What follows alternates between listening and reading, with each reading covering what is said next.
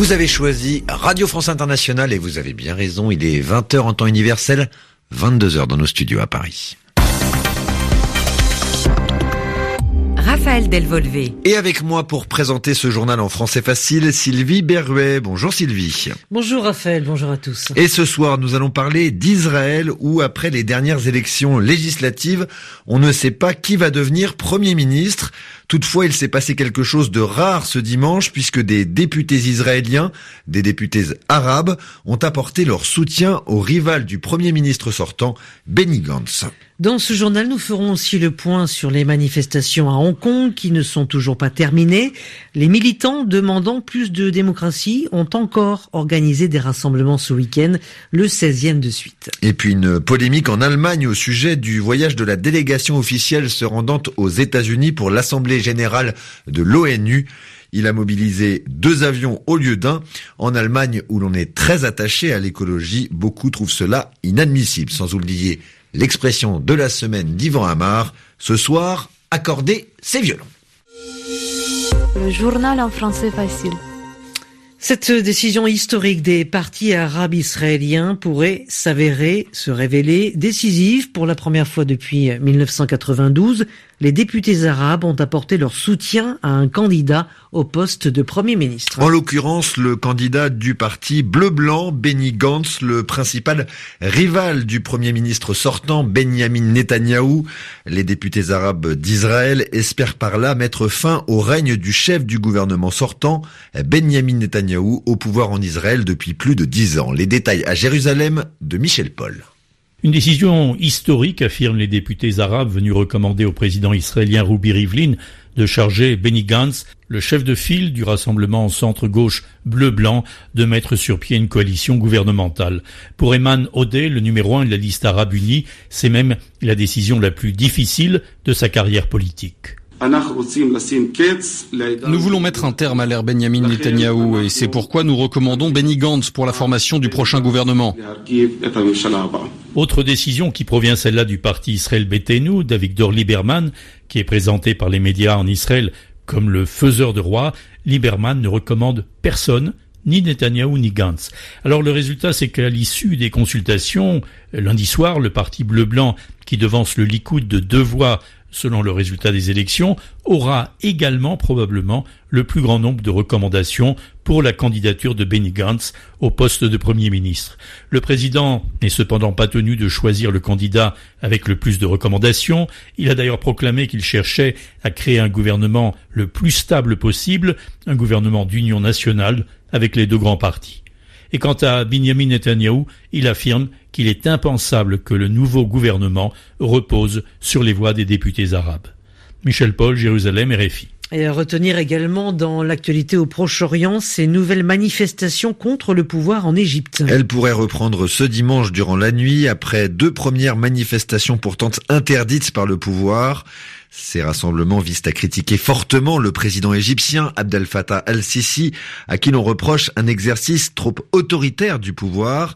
Les manifestants demandent son départ et se réunissent dans des villes comme le Caire, la capitale, ou encore Suez. Durant les deux premières manifestations, des affrontements, des violences ont éclaté. Et ces manifestations-là, elles durent depuis 15 semaines, les manifestations pour la démocratie à Hong Kong. Oui, nouveau week-end de contestation dans le territoire autonome. Le mouvement pro-démocratie a démarré à cause d'un texte de loi controversé qui visait à autoriser des transferts de condamnés par la justice vers la Chine.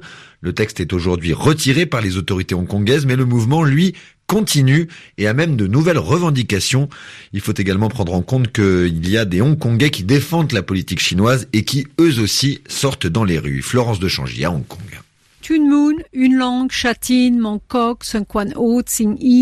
Autant de quartiers de Hong Kong où des manifestations et des heurts ont eu lieu ce week-end. Dans plusieurs grands centres commerciaux, des milliers de manifestants se sont rassemblés pour dénoncer les magasins qui appartiennent à des groupes considérés comme pro-Pékin ou pour chanter les slogans des manifestants et le nouvel hymne à la gloire de Hong Kong. À Châtine, certains ont fait une ronde et ont piétiné un drapeau chinois qu'ils ont ensuite mis dans une poubelle et escorté jusqu'à la rivière avoisinante.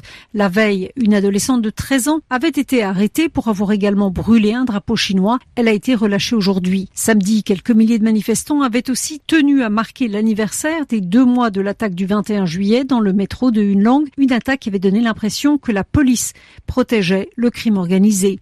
Par ailleurs, un commissariat de police a été attaqué au cocktail Molotov. Dimanche soir, la police faisait face à des manifestants sur plusieurs fronts. Dans le quartier très dense de Mongkok, gaz lacrymogène, gaz poivre et sac à poids ont été utilisés pour disperser la foule. Florence de Changy, Hong Kong, RFI. Ce lundi a lieu un sommet aux Nations Unies. Il est consacré au climat et pour s'y rendre, Angela Merkel, la chancelière allemande et sa ministre de la Défense, Annegret Kramp-Karrenbauer, prendront deux avions différents. Ce qui suscite une vive polémique dans la très écologiste Allemagne. Cela tombe d'autant plus mal que le gouvernement allemand vient d'annoncer une série de décisions en faveur de la protection de la planète. Mais au fait, pourquoi deux avions différents plutôt qu'un? Stéphanie Schuller nous l'explique. Angela Merkel s'envole pour New York, où la chancelière participera d'abord au sommet sur le climat, puis à la 74e Assemblée générale des Nations unies. À bord de son avion officiel, différents membres de sa délégation, dont plusieurs ministres du gouvernement allemand, mais pas la ministre de la Défense. Pour pouvoir prendre place dans l'Airbus A340 de la chancelière, il a été demandé à Annegret Kramp-Karrenbauer de réduire sa délégation à 10 personnes. Or, la ministre a rendez-vous à Washington avec son homologue américain Mark Esper. Et pour cela, elle estime avoir besoin de chaque membre de sa délégation qui ne compte non pas 10, mais 15 membres. 15 personnes qui voyageront du coup avec la ministre à bord d'un avion militaire avec 214 places. Un scandale, fustige les écologistes allemands pour qui ce vol supplémentaire n'est pas seulement absurde écologiquement parlant, mais constitue aussi un gaspillage de l'argent du contribuable. 360 000 euros selon le magazine Der Spiegel. Les Verts veulent mettre cette semaine la multiplication des voyages gouvernementaux à l'ordre du jour de la prochaine commission du budget. Et il est maintenant l'heure d'écouter la chronique d'Yvan Amar, l'expression de la semaine, ce soir, accorder ses violons. Le Parti travailliste en congrès va tenter d'accorder ses violons. C'est avec cette phrase que RFI présentait ce congrès du grand parti d'opposition britannique, dont les membres vont tâcher d'adopter une position euh, et une opinion à peu près unique, en tout cas consensuelle, disons, par rapport au Brexit par rapport au maintien du Royaume-Uni dans l'Union européenne ou par rapport à sa sortie. Alors on parle de position consensuelle, le mot est assez à la mode, c'est une position que grosso modo tout le monde peut accepter. Hein. Or, les désaccords sont forts entre, par exemple, le dirigeant du parti, Jeremy Corbyn, et de nombreux adhérents du parti. Corbyn, si son parti gagne les élections, voudrait organiser un nouveau référendum, mais sans prendre parti, sans dire comment il va voter et de nombreux membres de l'organisation travailliste sont tout à fait opposés au Brexit et là aimeraient bien le faire savoir et dire moi je vais voter comme ci ou comme ça. Alors le parti pourra-t-il accorder ses violons pendant ce congrès? C'est-à-dire dégager une position avec laquelle tout le monde serait à peu près d'accord. C'est bien ça, hein, accorder ses violons. Est-ce que c'est parler d'une seule voix? C'est une autre expression dont le sens est voisin, hein, on n'en est pas bien loin. En tout cas, il s'agit d'éviter la cacophonie, c'est-à-dire des désaccords trop criants. Le verbe accorder se comprend souvent dans son sens figuré, hein, être du même avis que quelqu'un d'autre, se ranger à son avis, mais il y a un sens plus concret qui le replace dans une situation musicale. Un orchestre doit s'accorder, c'est-à-dire que chaque instrument doit jouer à la même hauteur que tous les autres. Hein. Tous les violons, par exemple, doivent jouer le même la ou le même si ou le même do. Il ne faut pas qu'il y ait un do qui soit un petit peu plus haut que l'autre, sinon euh, c'est horrible. Et traditionnellement, avant un concert, les instruments s'accordent. De là l'expression courante accorder ses violons, se mettre d'accord. Et avant de se quitter, un petit mot de rugby puisque la Coupe du Monde euh, continuait ce dimanche. Trois matchs au programme avec euh, l'Angleterre qui s'est imposée face au Tonga sur le score de 35 à 3. L'Irlande s'est imposée contre l'Écosse 27 à 3. Et puis l'Italie a gagné contre la Namibie 47 à 22 dans la journée de lundi. Il n'y aura qu'un seul match au programme. Le Pays de Galles affrontera la Géorgie Coup d'envoi de la rencontre à 10h15 en temps universel. C'est ainsi que se referme ce journal en français facile. Merci de l'avoir suivi. Vous pouvez le réécouter sur notre site RFI Savoir.